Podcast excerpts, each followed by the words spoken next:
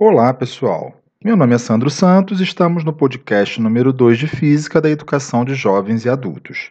Hoje, nós iremos conversar sobre as colisões mecânicas. Para iniciarmos esse assunto, vamos considerar a seguinte situação: uma bola de sinuca na qual você acerta com um taco, deslocando-a em direção à segunda bola, vindo as duas a se chocarem, colidindo. Durante essas colisões podem ocorrer diferentes situações, como por exemplo, uma das bolas parar e a outra seguir em seu movimento, as duas seguirem juntas, coladas, ou ainda uma segue e a outra retorna. Nosso objetivo agora é analisar as colisões que ocorrem entre dois corpos, mas focando no tipo unidirecional, ou seja, que ocorrem em apenas uma direção. Através da análise comportamental, podemos classificar as colisões em três tipos: perfeitamente elástica ou simplesmente elásticas, parcialmente elástica e ainda inelástica. Colisões unidirecionais frontais. Considere duas esferas se deslocando horizontalmente, porém uma no sentido da outra, sobre uma superfície plana horizontal.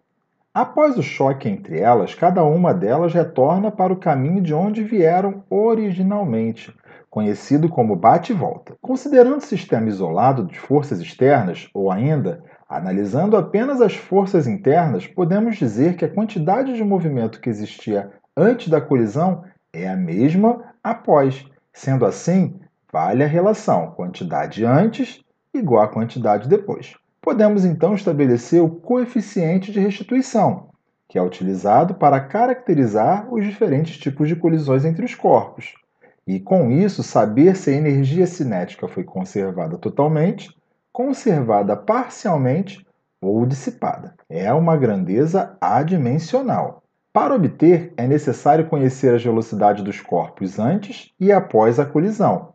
A partir desses valores, podemos obter o coeficiente de restituição através da relação E, coeficiente de restituição, é igual à velocidade relativa de afastamento sobre a velocidade relativa de aproximação. Classificaremos a colisão como perfeitamente elástica se a energia cinética se conservar completamente, ou seja, a velocidade relativa de aproximação e a velocidade de afastamento dos corpos envolvidos na colisão são iguais. Portanto, o coeficiente de restituição será igual a 1. É igual a 1. Colisão parcialmente elástica é aquela na qual ocorre perda parcial da energia cinética, pois parte dela será perdida na forma de som e calor gerado pelo atrito do contato entre os corpos. A velocidade relativa de aproximação será maior do que a velocidade relativa de afastamento. Portanto, o coeficiente de restituição estará entre 0 e 1. E a colisão pode ser classificada também como inelástica, Nesse tipo de colisão, os corpos permanecem juntos após o contato, pois não existirá velocidade relativa de afastamento. Portanto, o coeficiente de restituição será nulo, caracterizando perda máxima de energia cinética. E é igual a zero. Podemos então concluir que, em uma colisão elástica, o coeficiente de restituição vale 1, haverá conservação completa da energia cinética e a quantidade de movimento será conservada. Na colisão parcialmente elástica, percebemos que o coeficiente de restituição está compreendido entre 0 e 1, a energia cinética é parcialmente conservada e a quantidade de movimento é conservada. Na colisão inelástica, o coeficiente de restituição vale zero. Ocorre dissipação máxima de energia cinética e a quantidade de movimento é conservada. O princípio da conservação linear ele refere-se a uma grandeza que permanece constante, ou seja, que não modifica o seu valor ao longo do tempo. A variável possui o mesmo valor antes e depois do evento.